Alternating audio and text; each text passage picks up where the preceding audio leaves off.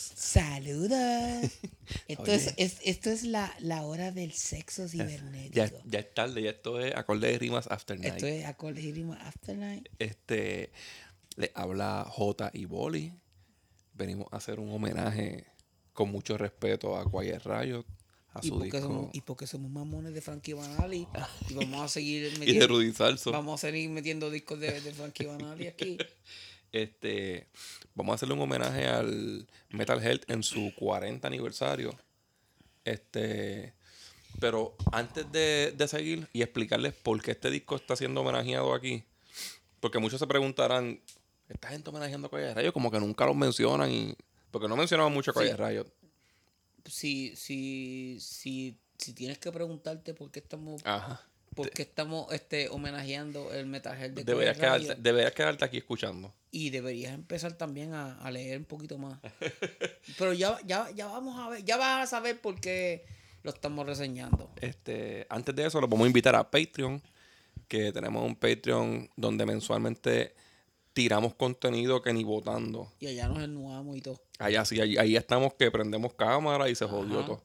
Este, Ya Tam- estamos haciendo fisting y todo. hay 138 episodios. O sea, tú con 6 dólares mensuales, si tienes tiempo para escuchar los 138 episodios, te vas a curar. este, todas las semanas yo hago un post recomendando 10 canciones y explicando esas canciones de dónde salieron y qué, ven- qué viene de ahí. Y ya van como, es como la quinta vez que digo que yo todavía no he empezado a escribir contenido para Patreon y, y después voy para casa y no escribo nada. cabrón. Este, casi todos los invitados que vienen al podcast aprovechan y también graban en el Patreon. Este. Toda la semana Rowena me dice, cabrón. Estoy cansado de escuchar a mi mujer, vamos a hacer algo. y, y les damos noticias toda la semana. Nada, este. Vamos, yo creo que este episodio, en diferencia a los demás de homenaje, eh, no va a ser tan largo. Porque la historia es más o menos el background como tal de, de- de lo que crea, de lo que pasa con este disco. Las canciones son bastante straightforward, pero sí vamos a poner un clip de cada canción para que, para que se meneen. para que mamen. eh, Quiet Riot en el Metal Health, que salió el 11 de marzo del 83. Se supone que yo tiré este episodio el 10 porque es viernes y se los voy a dar tempranito. Este, los músicos eran como cantante Kevin Dubrow, que murió hace unos años, ¿verdad? Yo lo vi aquí un par de veces, yo creo. Y Kevin Dubrow está bien underrated como, Bastante. como cantante, pero el tipo cantaba más de lo que la gente piensa. Y sabía. Él fue el que hizo los arreglos vocales para, para, el, para el Stars de, de Hero Night. O sea, él le, enseñ- él le dijo lo que tenían que hacer a Dio, a Geoff Tate. Exacto, cabrón. A todos los cantantes cabrones que salieron ahí, él fue el que le explicó cómo tenían que cantar. Ajá. A todos los cantantes cabrones y a Don Dokken. Este- estaba hasta Blacky Lawless ahí, cabrón. Sí, cabrón, y la que Lole ni siquiera canta un verso. Lo que Yo creo, que, ajá, yo creo que estaba al lado de él cuando estaban haciendo el coro. Ajá. Este. Está, Cogió así con el brazo echado. Ajá. Está, en este disco está como. Yo creo que este es el primer disco de Carlos Cavazo. Sí, el primer disco El de primer Carlos disco Cavazo. de Carlos Cavazo, que, que la, la ironía de que fue el primer disco de, de Rayo sin Randy y fue el que pegó bien Ajá. cabrón. Este, de eso yo voy a hablar un poquito más adelante. Este. También es el primer disco donde toca Rudy Salso. Sí. Porque en el segundo sale en la portada, pero no toca, y eso también lo voy a explicar más adelante. Este, Carlos Cavazo es guitarrista y corista, Rudy Salso es bajista y corista, porque en los 80 todos tenían que hacer coro. Ajá. Eh, y en la batería, ya lo mencionamos desde que abrió el Sí, episodio. Frankie Banali, Mr. Frankie. Banali, este, bateri- baterista y coro. Si, antes de seguir, esto es un fun fact. Cabrón, nosotros re- reseñamos mamándoselo un disco el año pasado que cumplió, que fue del 92. Este es de nu- nueve años antes y, y fue Billboard. Y cabrón. nosotros también grabamos un episodio que era de los sonidos más putos de batería y yo mencioné este como el de, la batería de este disco como una de las mejores que suenan. Y la de Crimson Idol. Y la de Crimson Idol también. Este, pues nada, este es el tercer disco de la banda, pero fue el primero en salir a nivel mundial porque los primeros dos salieron solo en Japón, ¿verdad? Ajá. Y tuvieron muchísimo éxito, pero en Japón. Pasha Records. Ajá.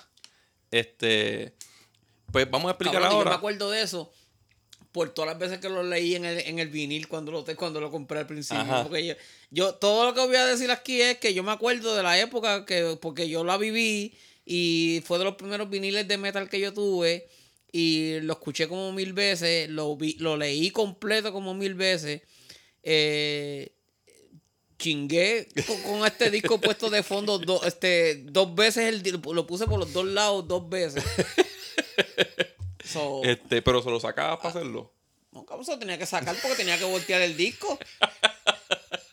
Pero mira, ahora voy a explicar por qué este disco se merece un homenaje. Bueno, yo le tengo un homenaje porque yo chingué, dos- yo chingué con él. ¿Cuántos discos te puedes decir? Ya, yo chingué con ese disco de metal. Este, hay mil razones, en verdad. Aparte de que Boli chingo con ese disco. Este, como que ha vendido 10 millones de copias.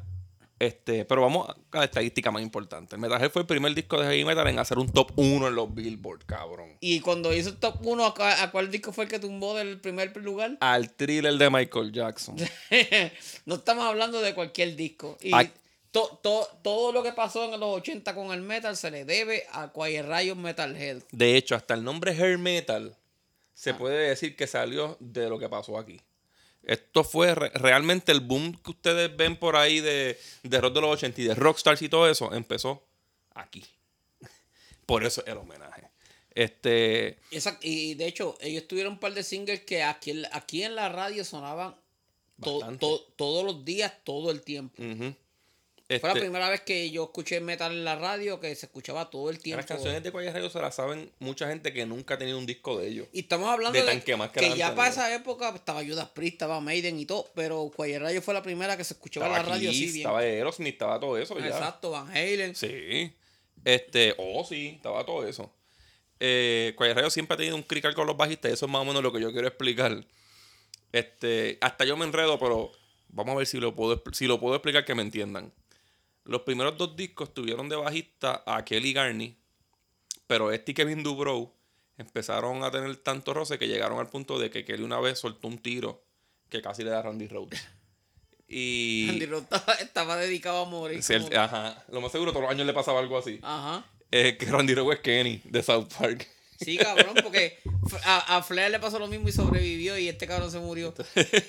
este, pero él dice que sí que sí tenía planes de, de planificar, de matar a Kevin Dubrow. Que ese tiro real fue que se le zafó. Estaban discutiendo, él tenía la pistola y se le fue un tiro. Bueno, este, eh, Kevin Dubrow puede, puede ser mo- tremendo cantante y todo, pero Kevin Dubrow no parece que no era fácil de... él dice que era un huele bicho bien cabrón. Sí, porque inclusive, cabrón, tú sabes, este, cuando, cuando se empezó, cuando el glam se empezó a pegar bien cabrón, tú sabes que este cabrón tenía, tenía este, le faltaba pelo, tenía, era como, tenía el pelo bien cortito Sí. y, y tenía como que una, unas entradas. crical, un a crical. un crical en el pelo. Pues para el tercer disco le pusieron extensiones. Parece cuando tú, cuando tú no te has afectado el bicho en tres años y te da el primer navajazo. Ajá. Exacto, así. Este, entonces, para el tercer disco le pusieron, le pusieron extensiones. Él, él tocaba con una peluca. Ajá. Este, y que vaya, güey. no sé por qué me acordé de, de, de, de, de Jorlin Turner, saludo. Este, tocaba con una peluca. Pues, ¿tú sabes cómo yo lo botaron de la banda, cabrón? Después de un show, este, estaban en el hotel, qué sé yo, y recogieron todo calladito y se perdieron, lo dejaron en el hotel ajollado, cabrón. Check it. Así fue como lo botaron de En, la banda. en los 90 yo era bien normal ver eso cuando el papá abandonaba a su familia, ¿verdad? Ajá, eso es- Amigos, yo veía muchas veces por- que el papá se montaba con la maleta, chequeamos, mi, cabrones. mi país. Así mismo fue, Mi ¿verdad? país, cabrón, que peleó con mi abuela y mi abuela la mandó para el carajo. Mami le metió un sartén por la cabeza y papi dijo, chequeamos. Chequeamos chorre loco. Y apareció 24 años después. este, pero sí, cabrón, lo dejaron ajollado en el hotel y se fueron y lo abandonaron ahí. Después entró a cantar con ellos este, el de Roscott Ajá, por Shortino. sí. Que tipo Una bestia. Estaba, también, también sale en Stars. Ajá. Porque Dio era el manager de Roscott. Ah, es verdad, es verdad. Este, pues ese día el, el bajista estuvo tan borracho que dio un mal viraje en U y los guardias lo cogieron y lo arrestaron. Y la banda terminó usando eso para votarlo. Después que se le fueron de esto, le dijeron, cabrón, tú estás al demasiado al garete. Y él dice que sí, que tienen razón. Este, en la portada del segundo disco, sale, como dije ahorita, sale Rudy Salso, que están todos como en un. Para mí esa portada está bien rara, cabrón. Ajá. Salen todos como en un local room de futbolistas, ¿verdad?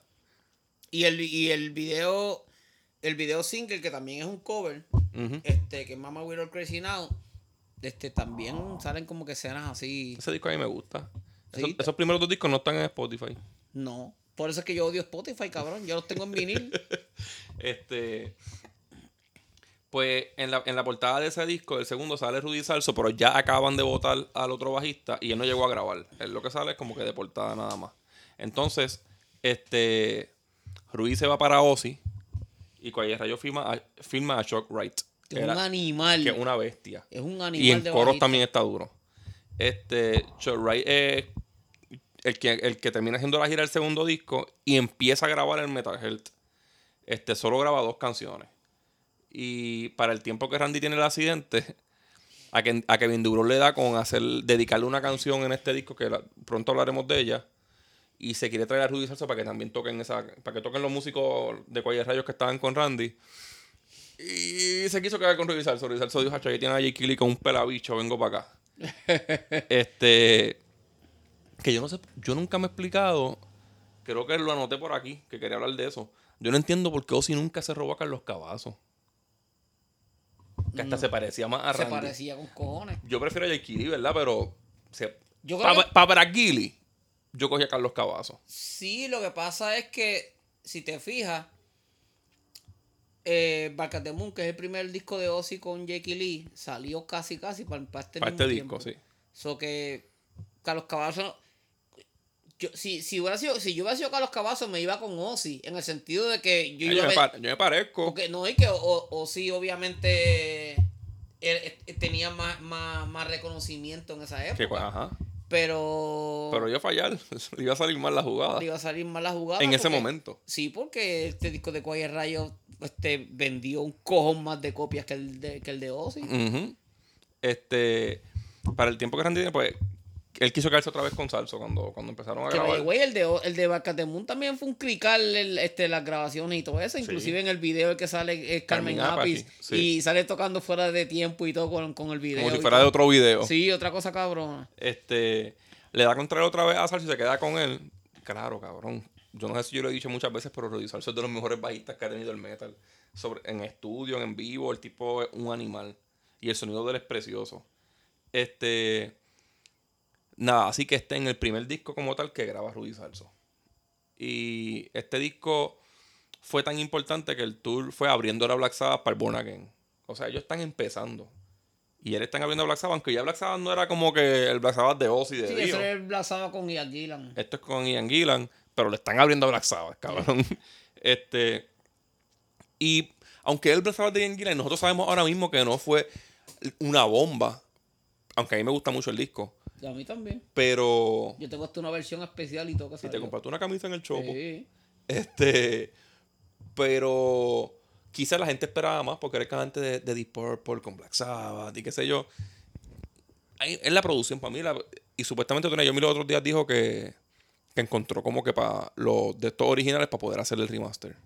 Ahí se va a escuchar bastante bien. Vamos a ver. Seguimos acá. Este. Disturbing the Priest es una de las mejores canciones de Black Sabbath ever.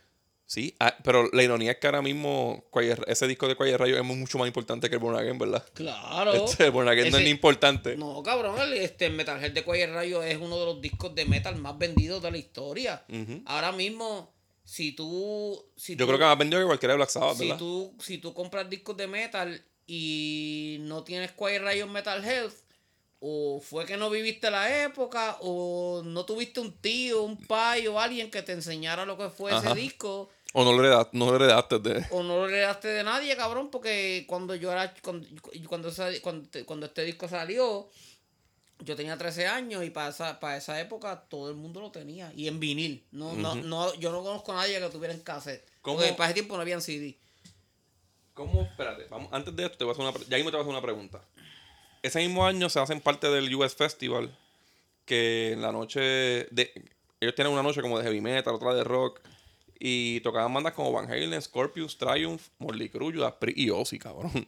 ¿no? Y el, el chiste es que este el, el de el de Molly Cruz este ellos tocaron canciones del Show de Devil y el Show de Y no había salido, ¿verdad? fue como dos semanas antes que saliera el Show de Devil y ellos están vestidos como en el Show Ajá. de Devil Está cabrón, la tarima del Charlotte Devil, ¿verdad? Sí. Este. Que de hecho, sí le metió en la cara a Rudy Salso en los pasillos de ese, de ese festival. Porque él lo dejó plantado, cabrón. Él se fue de, de ocio así para estar en Calle Rayo sin de- como que sin decirle nada. Ese show que, que Jake Lee tiene el pelo cortito. Ajá, o- yo creo que es el que Jake tiene la, que sí, tiene el pelo más cortito de lo que que. sale la bandera de Estados Unidos atrás de. Oz. Obviamente el US Festival. Este, Ozzy sale con un pantalón blanco, si no me equivoco. Ese show completo está cabrón. Todas las bandas sí, tocaron sí, cabrón. ese era el pick del, del metal, Sí, bien cabrón. cabrón. Del, del metal ese que estaba bien pegado. Este. Vamos, antes de seguir aquí. eh, quiero preguntarte. ¿Tú te acuerdas cuando salió el disco exactamente? Sí. Yo, pues, yo me lo compré rápido que salió. ¿Y Ese fue de los primeros discos de metal que yo me compré. Y antes de ese disco, ¿habías visto como que filas en las tiendas así como para ese disco? ¿O no fue una cosa así? Que se hicieran filas cabronas. No, no, no. En, para esa época, en- por lo menos acá en Cagua, este, la mayoría de nosotros comprábamos discos en Esto No Tiene Nombre. Ajá. Porque era la tienda local aquí en Cagua que vendía Al lado del terminal. vendía discos de metal al lado del, la- al- cerca de la plaza. Y pues yo tenía 13 años, pero no, no tenía como que amigos con carro ni nada de esa mierda como para ir a la plaza. Este, eso los comprábamos ahí en Esto No Tiene Nombre. Este, O se los robaban. o nos los jugábamos. Porque teníamos una técnica bien hija de puta para jugar discos allí. Pero yo, en, en mí yo me lo compré. Este. Y ¿Cuánto costaban esos discos para ese tiempo? de 7 a 9 pesos. ¿Verdad? Yo he visto precios de discos de quizá hay 8 de, sie- pesos. de 7 a 9 pesos. No costaban más, no, no llegaban a 10. Y a veces 6. A veces 6 si eran IPs y eso. Ajá. Este. Lo que pasa es que, pues, para conseguir como quiera, para conseguir 6 o 7 pesos en esa época, imagínate, yo Era estaba, más o menos lo mismo que ahora. yo estaba, yo estaba en noveno. Ajá. Yo estaba en noveno. O sea, que no era como que tenía. Era casi como 30 pesos ahora. Sí, cabrón, porque yo lo que tenía eran los chavos que me daban para la escuela. O los que te Ah. robaba. No, sí, cabrón. A, a nos- a nosotros en casa lo que me daban era un peso para la escuela todo por el día. Y era una peseta de pasaje para ir para Sidra y una, y Pa' una, y una para virar. Entonces tenía 50, 50 chavos. chavos. Si no comía, tenía 50 chavos. Exacto. So, que nosotros pues, a mediodía o comíamos en el comedor o íbamos a una panadería que había. Y entonces en la panadería estaba cabrón porque este, estaba donde vendían los dulces de panadería, donde tú comprabas este, los sándwiches y donde tú este, comprabas frozen y eso.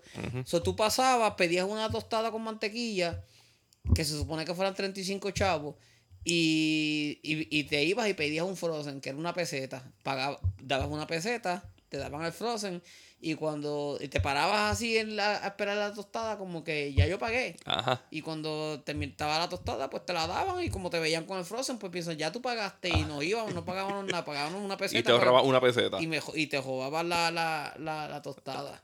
Todos los días, si no, si, si no, si no nos gustaba la comida del comedor. Pues a mí se me hizo un poquito más fácil comprar discos porque para mi tiempo eran CD. Ah, Este, ok. estaban. Y, está, y estaba Columbia House ya. Ajá. Y el precio eran como entre 10 a 12, quizás 15. Este. Y ahí me daban 5 pesos todos los días. Me, lle- me llevaban y me buscaban, yo no gastaba en pasaje. exacto. Si yo no hacía nada, si yo no comía, que era lo que yo no hacía, tenía 5 pesos cada día. Al, Lo- fin, de al fin de mes podía- de semana podía comprarme Lo, dos lo- discos. lo bueno es que había, había gente que se compraba los discos y si no le gustaban, te los vendían. Ah, eh, eh, por ejemplo, el Power Slave, cuando salió, un pana mío se lo compró. Que, que este, el, el pana de, de- ¿Te acuerdas cuando íbamos a casa de Javier? Ajá. el, el pana del, este que es abogado ahora, se lo compró nuevo. No le gustó y al otro día me lo vendió en 5 pesos. Ay, Jesús, cabrón. O sea, que, que, yo te- que yo tengo discos de esa época que me los vendieron así, que alguien se los compró, no le gustó y me los vendieron a 5 Discos, pesos. el power, dis- discos, cabrón. Ajá. Discos. En el EP Power Slave. Ajá. Este, y la, ellos, yo me imagino que rápido los videos los pegaron bien cabrón en, en el televisor, ¿verdad? El, el- el primer video que se pegó fue como en Field the Noise. Que es un cover. Y después, ah, exacto, y después pegaron el de Metalhead. Y para esa misma fecha, cabrón, pero fueron para, o sea, para esa misma fecha, no, perdón, para el 84. Ellos vinieron aquí en el 83 y en el 84. las Ellos vinieron para la gira de esto. Sí, cabrón, porque, pero, porque... Puñeta, cabrón. Y salieron en televisión. si eso tiene, Loco, pues cabrón, había- en el momento eran Ah, los artistas más ah, grandes. Exacto, había un programa que se llamaba, eh, que se- en, en ese- en ese momento se llamaba Juventud 83. Sí, sí, que vino, que vino Ozzy. Ajá, y, y, y tocó Quiet Riot. Y cuando los entrevistaron, este, que el que los entrevistaba René Farray, que era de menudo, Ajá. Este, ellos dijeron que iban a estar de gira con Judas Priest. Y Judas Priest para el Defender, cabrón. Cabrón. Entonces, eh, tocaron en Juventud 83 y después, el año después, en Juventud 84. Ajá. Este. ¿Tú fuiste a alguno de esos shows? No pude, cabrón. Yo no tenía amigos con carros. O sea, eh, todos mis amigos eran. Era Javier y. Así los- después virar y- estaba puñetero. No, cabrón. Y todo esto, todo, todo lo que, todo lo que teníamos. Estábamos en noveno. Y. ¿Y lo, lo has visto? ¿Lo llegaste a ver en vivo a Quiet Riot? Nunca. No. Ah, sí, sí, los vi. Los vi en, los vi en Arena Pierten con Dokken. Ah, yo fui. Sí, tú estabas. tú- tú- no me acuerdo si fuiste conmigo. Sí, yo creo que yo fui contigo. Pero, eh, ajá, este, lo vimos ahí en Arena Pierten con, con Dokken. Pues yo, esta fue una de las primeras bandas que yo vi de casualidad. Yo era chiquito, yo no fui porque yo quería. Para aquel tiempo a mi tío le regalaban taquillas de los conciertos que eran en el anfiteatro, que eran todos ahí. Y yo creo que fue así de... Yo vi a Santana antes que esto, pero Santana yo no es hard rock ni heavy metal. Este, la primera, el primer show que yo vi de, de, de- esta música fue Quiet Riot, Slaughter y Firehouse. Y, y Quiet estuvo bien, hijo de puta. Yo me acuerdo que cuando fuimos a ese show, este, yo dije, Hacho, cabrón, mi canción favorita de Quiet Rayo es Run for Cover, pero yo para mí que esa gente no van a tocar eso. Y empezaron el show con Run for Cover, cabrón. Yo estaba como, como nena chiquita. Que hay mucha gente que fue por, por Dokken. No era por Don Dokken, no era Dokken, por Ajá. Don Dokken. Tocando canciones de Dokken, y, no de Don había, Dokken. y había gente que estaban encojonados porque vino Dokken, pero no, no, no fue con George Lynch. Este, era el, el- yo no me acuerdo cómo que se llama el tipo, pero el tipo es el guitarrista que tocó con Doro Page en el Force Majeure. Y en verdad no hizo falta George Lynch, cabrón. El tipo tocó bien hijo de puta. Y el tipo hizo solos de George Lynch tapeando. Ajá. No, So- ese show estuvo bueno. Sí, el show estuvo cabrón. Este, como la banda nunca más pudo acercarse al éxito que tuvo. Para mí ellos son de esta gente que intenta otra vez caer ahí y se, se terminan frustrando con ellos mismos. Lo que pasa es que, y eso lo puedes ver con, con casi todas las bandas, cabrón. Ni Metallica, ni Europe, ni Guns N' Roses, ni Bon Jovi, ni Def Leppard. Nadie de esa gente pudo hacer un disco. Después que vendieron, tuvieron uno que vendió bien cabrón. Nunca, pudieron hacer otros discos que vendieron muchas copias, pero no tanto como ese. Cuando tú tiras un disco, o sea, Pero estos no pudieron. Cabrón, pero ¿cuántas, ¿cuántas personas pueden decir yo hice un disco que le quitó el, el número uno al thriller? Ajá. O sea, no está fácil. No, cabrón. no. Está más difícil que la misión que nos Hablando malo y todo. Está más difícil que la misión que nos tiramos tú y yo para ese concierto de Rayo y Dokken. Porque te acuerdas que fu- fuimos a Peñuela. Ah, diablo, sí, cabrón. Que, que yo, yo me quedé dormido guiando, cabrón. Sí, sí. Y lo que pasa es que para la parte donde me quedé dormido, me quedé dormido como 10 segundos y era que como era derecho, pues no, no, Ajá. no, no Sí. nos matamos, cabrón. Yo estaba a las 3 de la mañana bebiéndome un café negro bien cargado porque tenía que llegar a Cagua para traerte, cabrón, y después ir para casa. Esto se grabó, se grabó y se mixió en Pacha, en The Pacha Music House, en Hollywood, California, por Duane Baron. Este, la producción es a manos de Spencer Proffer y los arreglos por la misma banda. Este, bajo el label de Pacha. La portada es como Es Kevin Dubro con una máscara de metal. de Hannibal, ¿verdad? Parece de como la de Hannibal, pero en metal. Tú sabes que en un cuarto, ¿verdad? Como en un asylum. el, el, el, el pana mío de la high que tiene que, que tenía este bikers, el, el, el, el pop de biker que ahora Ajá. mismo está cerrado. Este, ellos estaban vendiendo esa máscara después, cabrón. Esta- esa misma máscara la estaban vendiendo. Te- tenían, no sé de dónde la sacaron, pero tenían un par de, de máscaras de esas y la estaban ¿Y vendiendo. se veían bien? Sí, igualitas, cabrón. Yo no sé por qué yo no me compré una. Pues ya que estamos hablando de la máscara, vamos a empezar con la primera canción. Dale, métele ahí. La primera canción es Metal Health, que es la que usa esta, esta máscara.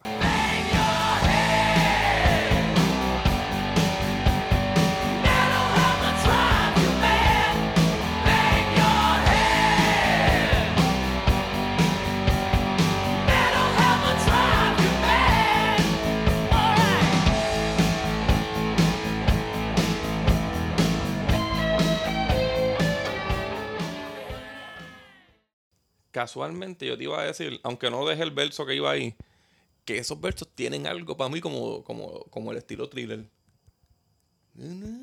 Como que está misterioso, así como...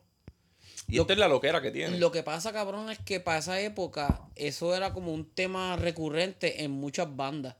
Este, y yo he hablado eso, no, más, no sé si lo he hablado contigo antes, pero hay canciones de, de rock y metal que a mí me gustaron bien cabrón desde que la primera vez que lo escuché, porque tenían este, este, este, este sonidito como, como, como misterioso, como, como Girl on the Moon de Foreigner, con la primera vez que la escuché, como, como Fooling de The Flepper, este, que tú las escuchas y hay este All the Full Sail Away de Dio, que tú las escuchas y tú dices, diablo, eso se oye como que bien satánico, bien cabrón. y, y este disco pues empieza así también, porque eso era, o sea, para esa época era como... Alice Cooper hacía eso. Ajá, tenemos que hacer una canción que se escuche así como que, que, que tú la escuches y tú digas, diablo, eso tiene que ser bien satánico.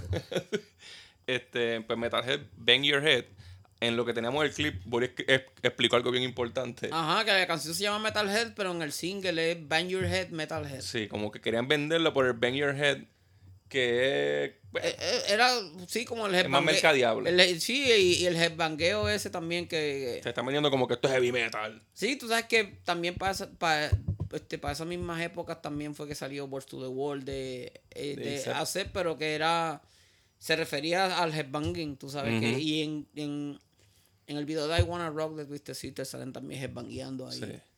Este, es escrita por Kevin Dubrow, Carlos Cavazo y Frankie Banali. Este fue el segundo single más famoso de la banda. Y yo creo que no por tanto, ¿verdad?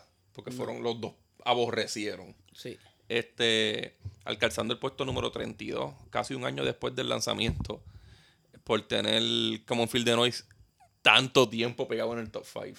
Estuvo, es como Phil de estuvo un año completo. Cabrón, como Phil de se escuchaba todo el tiempo. Yo lo hubiera odiado. A lo, más, seguro, si hubiese vivido en esa época, hoy lo odiaría. Fíjate, yo no. A mí todavía me gusta con cojones, cabrón. El single fue lanzado, pues, como dijo Boli, con el nombre inverso. Banali dice que esta es la canción que él diría que es la perfecta para describir a la banda. Y pasa, pasa, pasa época los singles los, tiraban en LP 7 pulgadas. Este, yo tengo una colección hija de puta de 7 pulgadas, pero no tengo ese. No. No, no, cabrón, porque es que en verdad fueron tan. O sea, era. No, si no tenía chavos para comprar todos los discos en, en la época, que sí, sí, y con tu cosa tengo un cojón, este, coleccionar los 7 pulgadas hasta acá. Y entonces ahora tú no, tú no puedes decir, ah, pues voy para atrás a comprar todos esos 7 pulgadas, porque ahora mismo esos 7 pulgadas cuestan más de lo que cuesta el disco. Sobre todo este, que fue el que hizo historia. Este para ese tiempo todavía no habían cogido a Rudy y Shock Ray grabó el tema. Esta fue una de las que grabó aquí. Frankie también cuenta que estuvo un tiempito con Kevin Dubrow creando esta canción y que como eran bien fanáticos de ACDC querían abrir el disco con un riff grubiado como lo hubieran hecho sus australianos favoritos. Chuck Wright, eh, Chuck Wright para esa época todavía era músico de, de, estudio, ¿verdad? De estudio. Chuck Wright fue bajista de Impeliteri en Starting in Line y The House of Lords. Y The House of Lords. ¿Y todavía era de estudio ahí? ¿O no? Él, eh, él, fue desde. Si era en estudio, estaba en vivo, ¿verdad? En, en, Impeliteri, en yo creo que no, no, no, no estoy seguro si estaba en vivo o no, pero debe haber tocado show en vivo. Pero la primera vez que yo creo que fue parte de una banda como tal, así fue House of Lords. Ok. Este. En eso que vi empieza a improvisar la letra con experiencias reales, como cuando dice I got a mud like a alligator. Porque a Kevin le decían que era demasiado sincero hablando. Era un bocón. Y la letra puede ser autobiográfica sobre Kevin Dubrow, como también te relata la perspectiva de un rockero rebelde, loco por llamar la atención, con su guitarra y su banda. Esa es la letra, ¿verdad? Que está loco, pero es porque es demasiado rockero.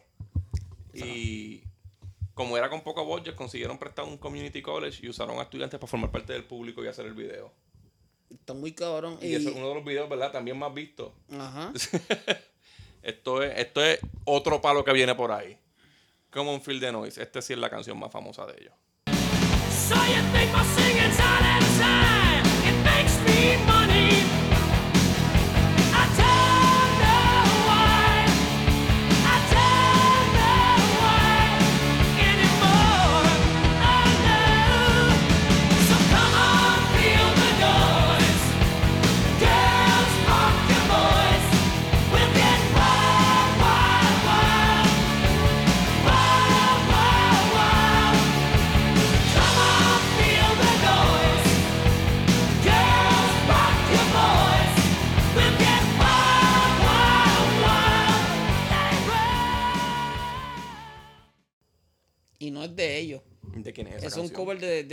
Banda que se llama Slade.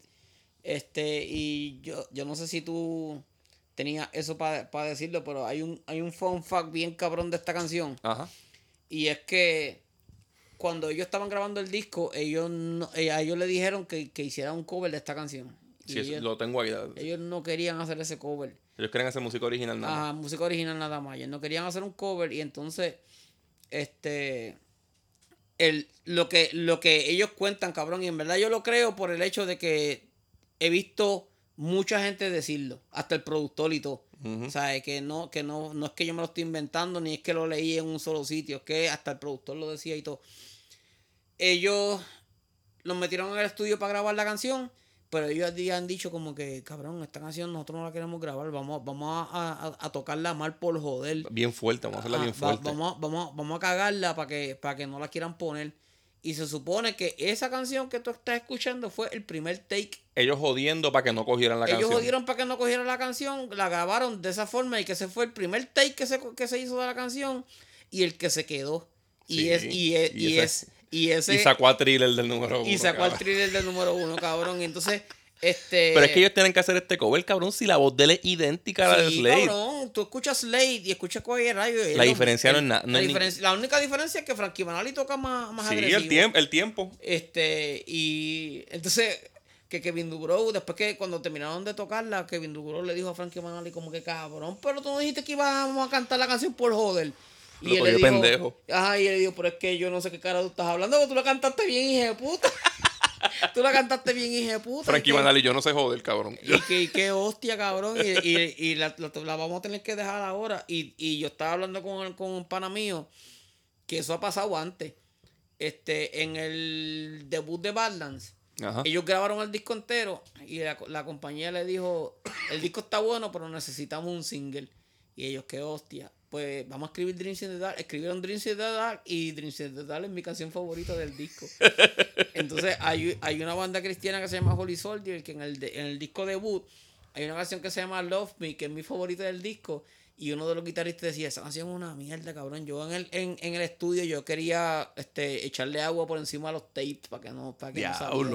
Y es mi canción favorita del disco. So, eso ha Es como- pasado un montón Es de como, veces. como cuando Black Sabbath grabó el Paranoid, que le dijeron, faltan tres minutos en el disco. Hicieron Paranoid a lo loco allí, cabrón. Y es Y la es canción la- que no han podido dejar de tocar nunca más en la vida, cabrón. Exacto, cabrón. Eso ha pasado. Hasta un- Dio tuvo que ha cantarla. pasado un montón de veces, hermano. ¿Qué cojones, cabrón? Esta canción, como Field de Noise, es escrita por Noddy Holder y Jim Lee, que son de Slade. Este, esta canción fue rankeada por top 80 de los 100 mejores One Hit Wonders de VH1, porque clasifican a Quiet Rayos como One Hit Wonder.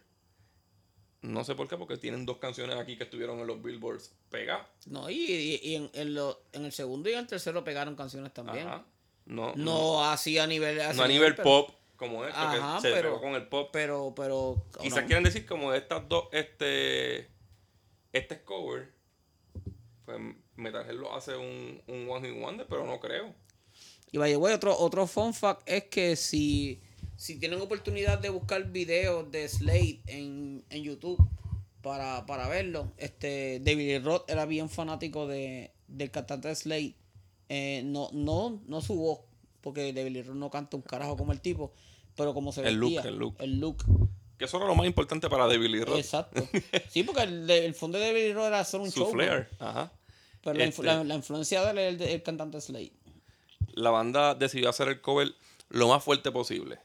Y para mí es una canción super cheesy que me gusta, cabrón. Ellos hicieron una Es, canción que una es bien metal, pero es bien melódica también. Ajá. este. Pero como siempre en, en, en el mundo rockero hay un bochinche. Pues en este caso. Embuste, cabrón. ¿Verdad? En este caso fue que Slade les dio los permisos para tirar el cover a un bajo costo porque Rayo no era nadie en aquel momento. Y Frankie Banali cuenta que cuando la banda vio el éxito empezaron a joder. Eso, eso, eso, eso Eso no, también pasa con eso, cojones. eso no fue Didi. eso no Con fue la Didi, gasolina, cabrón, con la gasolina. Era exactamente lo mismo. La misma mierda, cabrón. Slade tuvo un buen éxito, pero nunca lograron entrar a Estados Unidos. Moraleja, si alguien te va a comprar una canción, vende la cara. Vende la cara que se joda, Vende la cara que se joda. nada. Si no te la quiere comprar, que no te la compre. la haga él, entonces. que la haga. Exacto. Este, O pon, ese, eh, o pon eso. Si depende cómo la canción, si la canción se pega bien, hijo de puta, nos, nos tienes que dar cierta Ajá. cantidad, un por ciento. este, pues ellos nunca llegaron a estar en Estados Unidos, que era donde tenían que entrar, y Cuayas Rayos estaban mandando en Estados Unidos. Y luego lo apagaron en todos los charts del mundo. Si, si este Frankie Banali era una de las personalidades de Hollywood más cabronas, ¿sabes? De, de los, de los clubs esos nocturnos. Cuando Cuayas Rayos fueron a Hammersmith 83, le hicieron una invitación a Slade para que tocaran la canción con ellos. Y ellos ni les respondieron. Este, Cabrón, todas esas bandas, Molly Cruz y eso, esa gente jangueaban en casa de Frankie Banali. ajá. Sí, ellos vivían ahí, cabrón. Pues Frankie Banali dice que se encontró con Jim Lee en, en un mall y fue a saludarlo como agradecimiento por haber escrito una buena una canción tan cabrona que los ayudó a ellos y él le dejó la mano extendida. Yo, yo, yo, yo, escuché a Frankie Banali contar que en, en invierno ellos, ellos estaban cogiendo la, la, la, la- las tablas de la verja para quemarlas, para como usarlas como leña, cabrón, porque no tenían calefacción ni nada. cabrón. Diablo, cabrón. Y que ellos comían porque la, las strippers de, de, de esos clubes y eso le llevaban comida. O sea, toda esa gente, por eso es que tú ves que to- ellos siempre, con- ¿qué? Que Molly Girl, Girl, Girl hizo la canción, es como que como mencionando a todos los puteros Ajá. y como que dándole un shout out a todas, a todas las Ellos strippers. la ayudaban. Claro, cabrón. Este, por otro lado, los de Slade cuentan que luego del éxito de Cuayas Rayos le empezaron a llegar un cojonal de ofertas y contratos. Hasta le ofrecían, supuestamente una de las ofertas fue cinco Rolls Royce, solo porque se presentaran en un sitio. ¿Para qué el tiempo un Rolls Royce? Cabrón. No, todavía. La parrilla de al frente de los Royce costaba un millón la eh, eh, eh, y eran hechos a mano, cabrón. O sea, Este. Mark Resica, Re- Resaika, también que fue el director del video. más carecrica. Ajá, Mar- Mark Carecrica se dedicaba a hacerle música, series de televisión para adolescentes y por eso su estilo de, de escribir este todo con como que con una persona. Eso fue otra cosa, cabrón. Para ese tiempo todavía no había explotado eso de que las bandas de rock de- dependían de los videos para las ventas. Llegó un momento en que lo- la- la- las bandas gastaban más chavos en los videos que en los discos. Sí, Y- sí, llegó el momento de, de MTV, cabrón. Tú tenías que hacer música para Y MTV. tenías, y tenías que, o sea, tenías que tener un, un- un buen visual para vender. Y esos dos videos de, Los dos de fueron demasiado. Metalhead, de Metalhead y de Common Field de Noise, los dos videos también, hijo de puta. Aquí empieza con un niño levantándose porque en vez de apagar la alarma prende el estéreo y rompe la canción bien duro. Y el estéreo pega a crecer bien cabrón. Ajá, y todo empieza a temblar. Y pues el, el ruido, como Breaking the Law, el ruido que hace el rock bien Ajá. duro. Este, era todo bien cheesy, pero a la misma vez era después ¿verdad? las partes de ellos tocando en vivo. Y Carlos Cavazo es tremendo guitarrista, mano. Un duro. Este, Underrated con cojones también. la próxima se llama Don't Wanna Let You Go.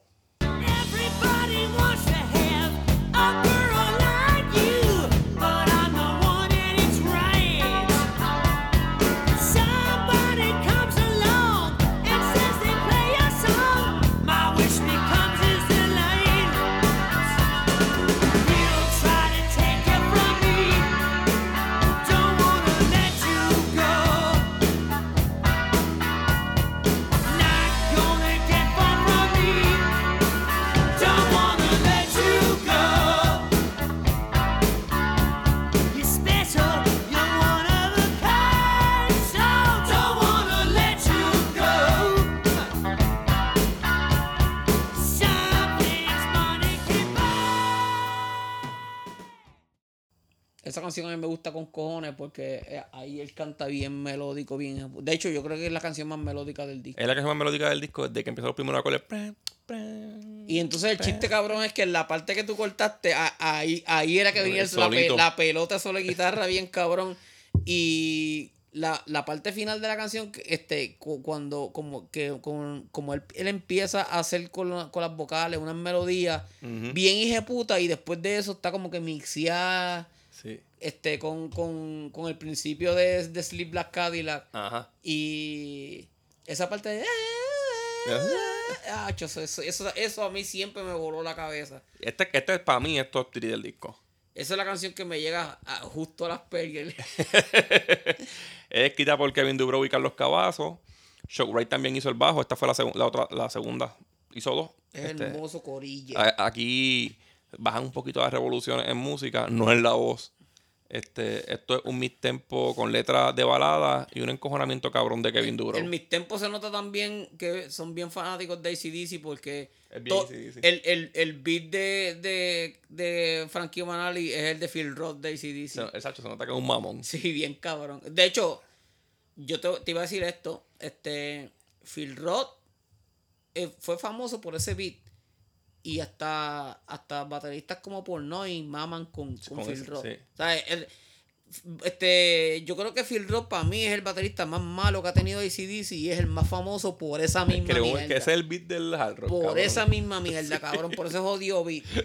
Eh, la letra es sobre una jeva que tiene y se está interesando por otro que, que le está tirando. Eh, él sabe que tiene algo cabrón y no quiere dejarlo ir. Y está como que. Sabe que como que la está descuidando y no la quiere dejar ir. Este, la próxima es. Que esta canción no es de, no este disco originalmente, pero se llama Slick Black Cadillac.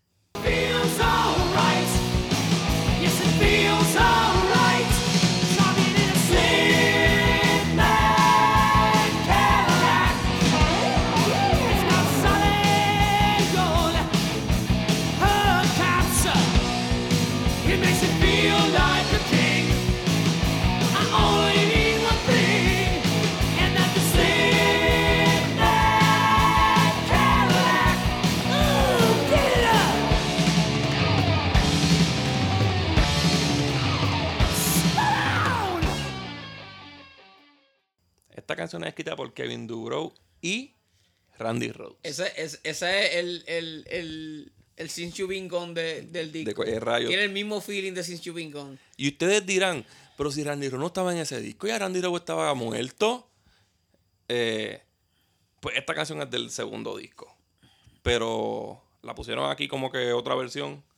Y yo, yo no creo que la haya tenido que ver con la letra. Espero que no. Porque esta es una canción como de darse guilla porque tiene un Cadillac negro. Cabrón, es que en, en los 80 tener un Cadillac era como, como, como tener un Ferrari ahora. Pero yo pienso que casi todas las canciones de ellos son con mentalidad de hacerle un video. No, y, y to- todo el mundo tenía, para esa época todo el mundo tenía canciones sobre carros, cabrón. Ajá, ajá. Es como que imposible, hasta Rush, Sí. Hasta Rush tenía canciones de carros. Eh, esto es un rock and roll genérico con, con un sonido más heavy de lo usual Y para aquel feliz. tiempo. Sí, bien happy. Eh, caídas mayores. No sé si, si es por mamón, pero la versión original me gusta más. Mucho más. La letra es hablando pues de lo cabrón que es el Cadillac negro. Y nada, en verdad es bien straightforward, ¿verdad? Y la, la- la- yo, yo no. Yo no, no, no fue hasta que los vi en vivo, qué sé yo, que me di cuenta que la, que la bocinita del final es, es Frankie Banali con. Él tiene la bocina en la Él batería. tiene la bocina en la batería. Tiene una bocina de, de esas de bocinitas de bicicleta en la, Ajá. en, en el, en la batería, cabrón. Eh, Esta canción es tripiosa, no, es- no es un skip, es buena. No, es buena. La próxima es Love's a Beach.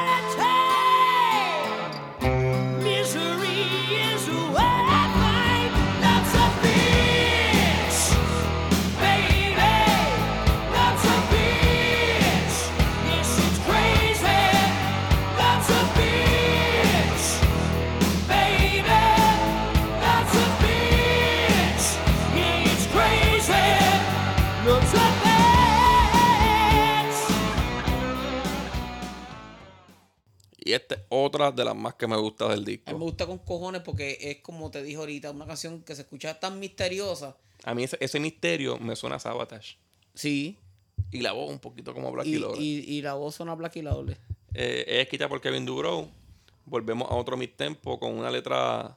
Esto es un despecho, ¿verdad? Sí, pero en verdad, ah, este, acuérdate que para esa época todavía estábamos empezando a aprender inglés.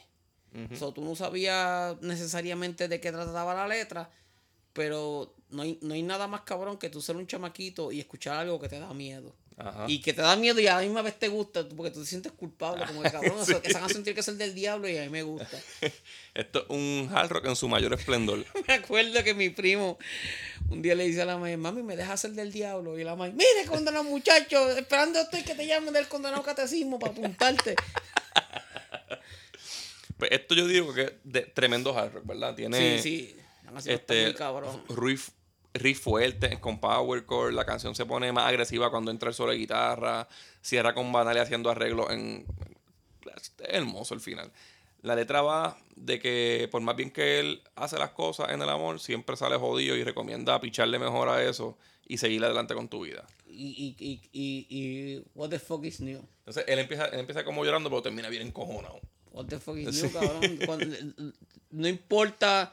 ¿Qué, ¿Qué es lo que decía Queen Say, I don't, I don't believe in love? It- it- it's never worth the pain that you feel. Na- nadie, nadie, todo el que se enamore pensando que nunca va a sufrir, cabrón, te, Fallaste. te- va, va, va de esa nube. ¿Todo bien en tu casa? Mira, ahora viene mi favorita del disco, que es Breathless.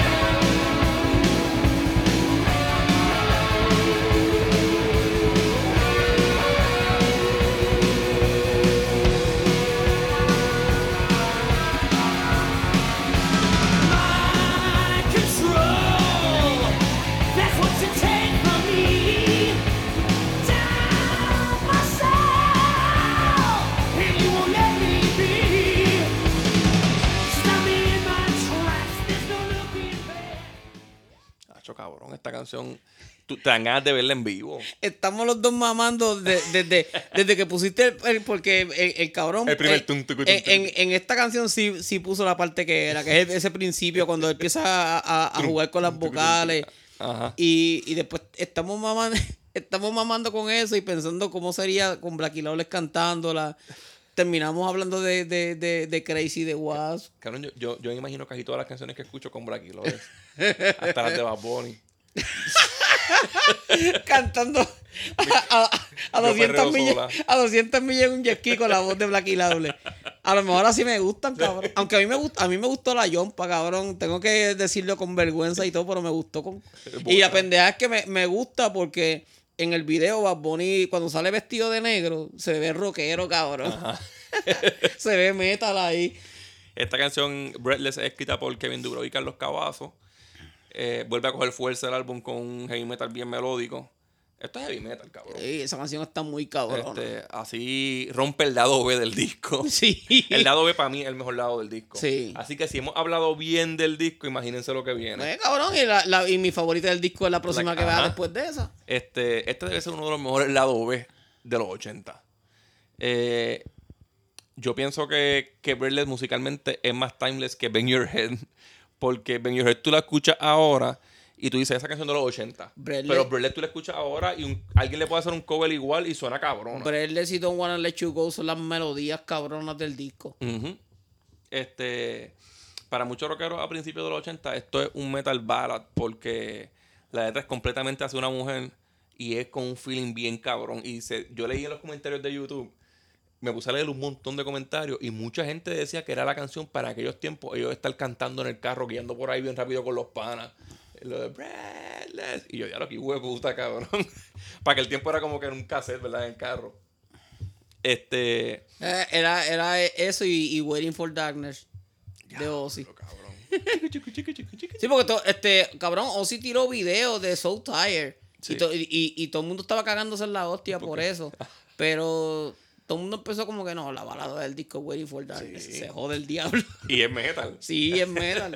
Waiting for Darkness, que se joda Cristo aquí. Eh, El, el main riff es bien parecido al estilo de Randy. Para mí es el chun chiqui chun chiqui chun. Eso es bien Diary of a Madman. Eh, pero el solo es el, el highlight del tema, cabrón. El coro está duro, pero el solo está bien cabrón. La canción completa está Sí, cabrona. todo, todo. Este, luego viene la canción favorita de Bolly del disco que se llama Run for Cover. Run for cover. I'm the hit run lover.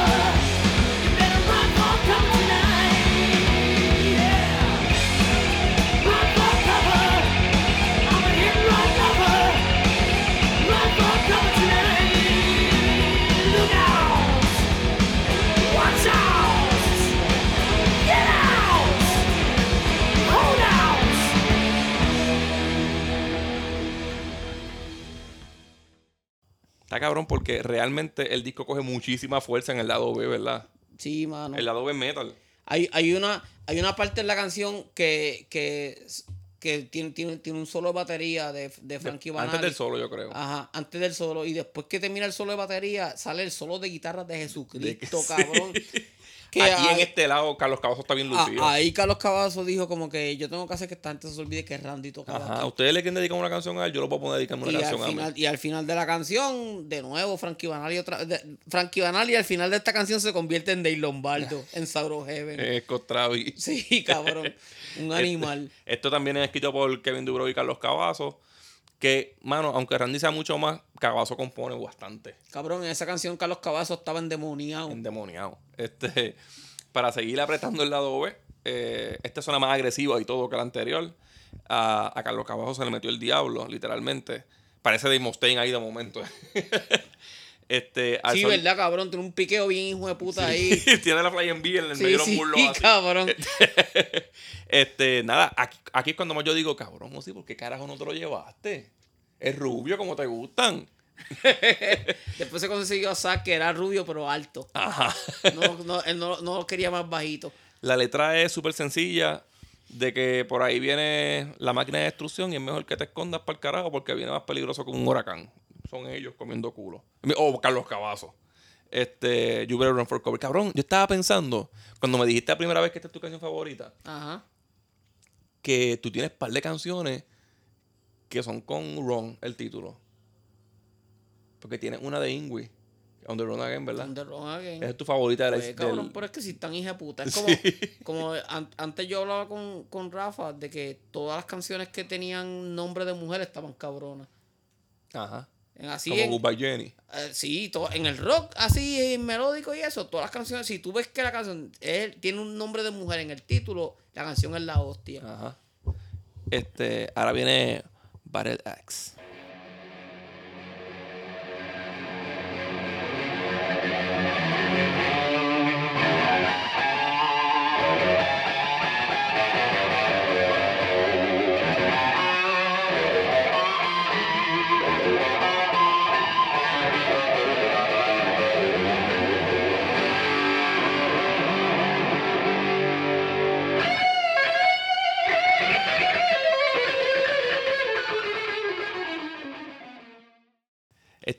A mí me gustaban estos discos que hacían, yo diría que 80 y principios de 90, que, que lo hacían con la mentalidad de que fueran como un concierto. Ajá.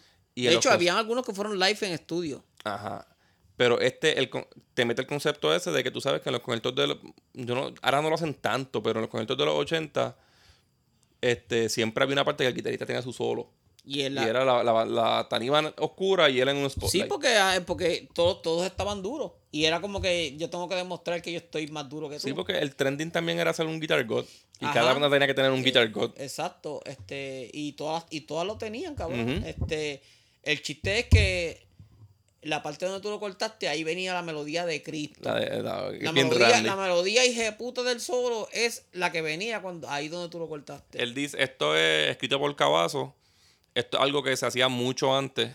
Y yo creo que ya no se hace, ¿verdad? Meter, meter una canción así en un disco. No, ya, ya, ya, ya yo no escucho solos de guitarra en, ¿No? en- entre canciones así. Este, y debe- deberían probarse. En, en este caso, eh, ah, bueno, aunque, aunque lo hizo en la en Orbit, esa, la que va antes de Skyfall. No un solo, pero en la Sí, guitarra haciendo pero, como que pero algo. no es un solo cabrón. No. Este, en este caso, Metal Meltdown empieza así, ¿te acuerdas? Sí, pero Metal Meltdown en 90, so ya En van- 90, sí. Ya va un par de años. En este caso, Carlos Cavazo hace un mini eruption, cabrón, porque esto es un mini eruption. Sí. pero bien mini. Este. Para mí no está súper cabrón, pero el tono que tiene la guitarra es hermoso. Sí, el tono y las Y melodías. es bastante parecido al de Randy. Y en las melodías. Y, y es lo que te estaba diciendo. Tú escuchas ese solo y tú dices. Tú, tú piensas en metal. Este solo es metal. Ajá.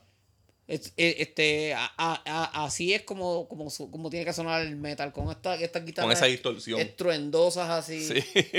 Pero a la misma vez con melodías cabronas. él dice que Cavazo dijo que esto era un solo que él, que él hacía en los conciertos. Lo que estaba explicando más o menos, eso era lo que él hacía. Sí, te creo. Le añadió dos o tres cositas más para tenerlo grabado, como de recuerdo. Pero el, producto, el, el productor Spencer Proffer lo metió de relleno en el álbum. Casi todas, e- inclusive este, como el, como el revenge que me dieron al Carl Jam, Ajá. ¿sabes? Que es- este, grababan partes así de los conciertos y eso, o, o, o el guitarrista tenía cosas. Yo voy a tener el Carjan original. Tuviste lo que viene ahora, ¿verdad? Sí. Lo de Eric Carr. Sí. Ahí está. Y hay una canción, yo creo que en la discografía de Dave Frehley que está. Porque esa canción es de Dave Frehley con Eric Carr. Eso es un llamado para el, para el Music from the Elder, yo creo. Diablo. Sí, eso fue Music from the Elder. Ajá. Y él sería, yo creo que la mejor del Music from the Elder. Luego viene Let's Get Crazy. Looking for some action,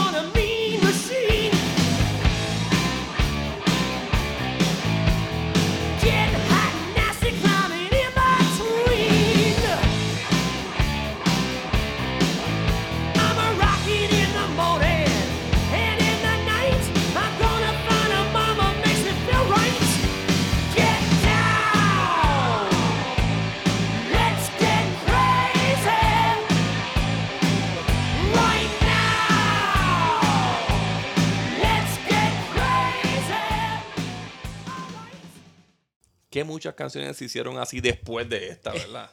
Esa es la canción, la canción glam del disco, la, la canción por Stanley del disco. Esto es escrita únicamente por Dubrow y se nota. Eh, aquí llegó la hora del bellaqueo. Let's Get Crazy. como, como pesquera, yo no como mierdas para el bellaqueo. Kevin Dubrow está toda la canción diciendo que esta noche se entierra el muerto. Dice, Esta noche te hundo el muerto, mami. dice que le amamos la chocha. Dice, wanna kiss your lips, not the, one on- not the ones on your face. Eh, y que si, si, si se lo gana, también le da un chupetón de culo. Eh, Esa- es- es- esas cosas, la- cabrón, es increíble la cantidad de mujeres en Twitter que se quejan de que los, de que los hombres no le maman la chocha, que no le Ajá. el culo. Cabrón, este.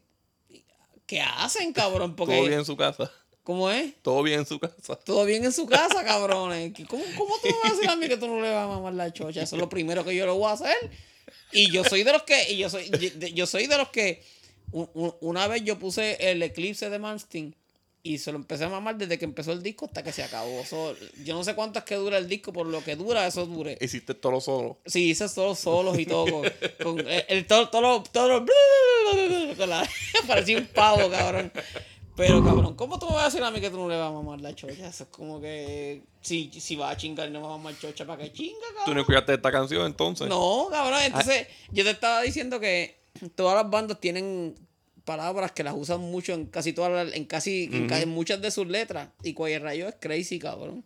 Ellos lo usan en todas sus diferentes porque él dice, ellos mental health es un wordplay Por de mental health. un- exacto, de, de, de mental health. Ajá. Este, aquí la banda vuelve a un mid tempo de esos que al final empiezan a apretar hasta que se acaba. Y ya en esta parte Carl- Carlos Cavazo está fuera de control.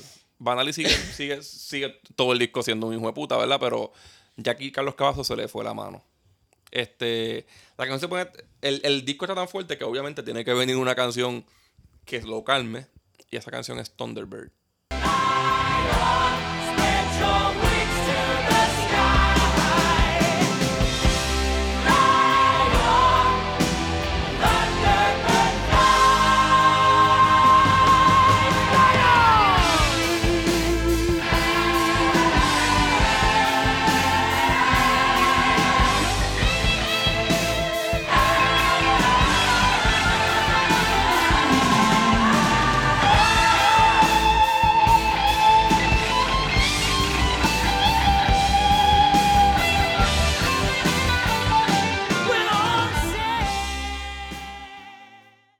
El disco decide bajarle un poco y y dedicarle esta canción a Randy Rhodes, Thunderbird. Es escrita por Kevin Dubrow. Eh, como dijo ahorita, es con Rudy Salso. Es una balada con coros de himno, ¿verdad? La banda cierra el álbum con una dedicatoria al mejor guitarrista de la historia. Eh, no amo la canción, pero si hubiese sido un single en aquel momento, hubiera quedado en la historia. Yo, yo- yo como no, yo no digo el mejor guitarrista de la historia porque no, no tuvo tanta, tanta discografía. No lo dejaron. No tuvo tanta discografía como para. Este, pero la canción como single hubiese pegado más que metiendo la final en un disco. A mí no me encanta la canción. Este, yo Es pienso, la más floja del disco, yo creo. No me encanta y daña el disco que acabe con esa canción. Pero a la misma vez era como que, ok, ahora viene Thunderbird, quítalo para el carajo. Ah. pero en verdad, Rudy Salso y Carlos Cavazo tocan bien cabrón ahí. Ujú. Eh, Kevin se está despidiendo, aunque dice que la mejor manera de cerrar el capítulo es pensando que se volverán a encontrar en algún momento. La canción no es mala, lo que pasa es que no es guau tampoco. Si están, si existe un cielo, pues ya están juntos Kevin Dubrow, Frankie Banali, Randy Rhodes Bueno. y pronto Ozzy. Si existe un cielo, también existe un infierno. Puede ser que estén en el infierno los dos Pu- también. puede ser, puede ser. No necesariamente tiene que ser que están, porque, este, ¿verdad? Yo entiendo que en las redes sociales, cada vez que se muere alguien, este, va para el cielo, aunque, aunque haya matado 14 la semana antes. Pero, O con la suerte de Randy ya lo mataron en el cielo también. pero, pero sí, pero, cabrones, este, eso no es como que todo el que muere va para el, porque si, si todo el que muere va para el cielo, ¿para qué carajo Dios ma- mató a su hijo por, por ti, cabrón? O sea, Está, está cabrón que ya Randy yo creo que tiene más tiempo de muerto que de vivo. Van 40 años de la muerte. Como 41. Él no tenía 41 cuando murió. no, era un chamaquito. Tenía 20 y pico, yo creo. un chamaquito. Este. Yo creo si me, si me dices si me dices que la única chocha que vio fue la de Sharon Osbourne, te lo creo. No, él se murió con una novia, a lo mejor no, no se la vio, pero. Bueno. Este. el disco tiene un bonus track que se llama Danger Zone.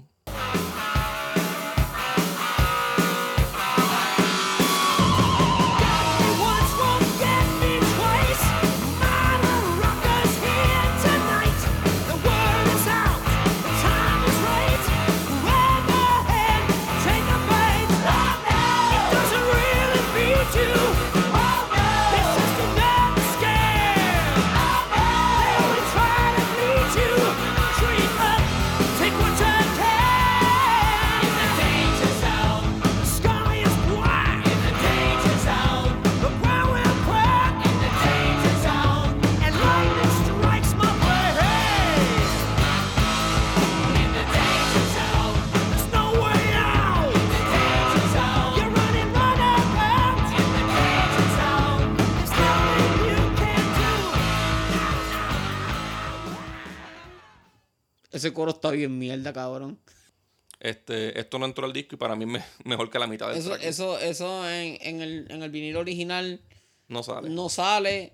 Sale, de- este, sale, esto es B-side de uno de los singles. este, y ninguna, ninguna versión del disco que yo he visto en mi vida tienen este. La, la de ahora. la de ahora. La de tiene- ahora. La metieron.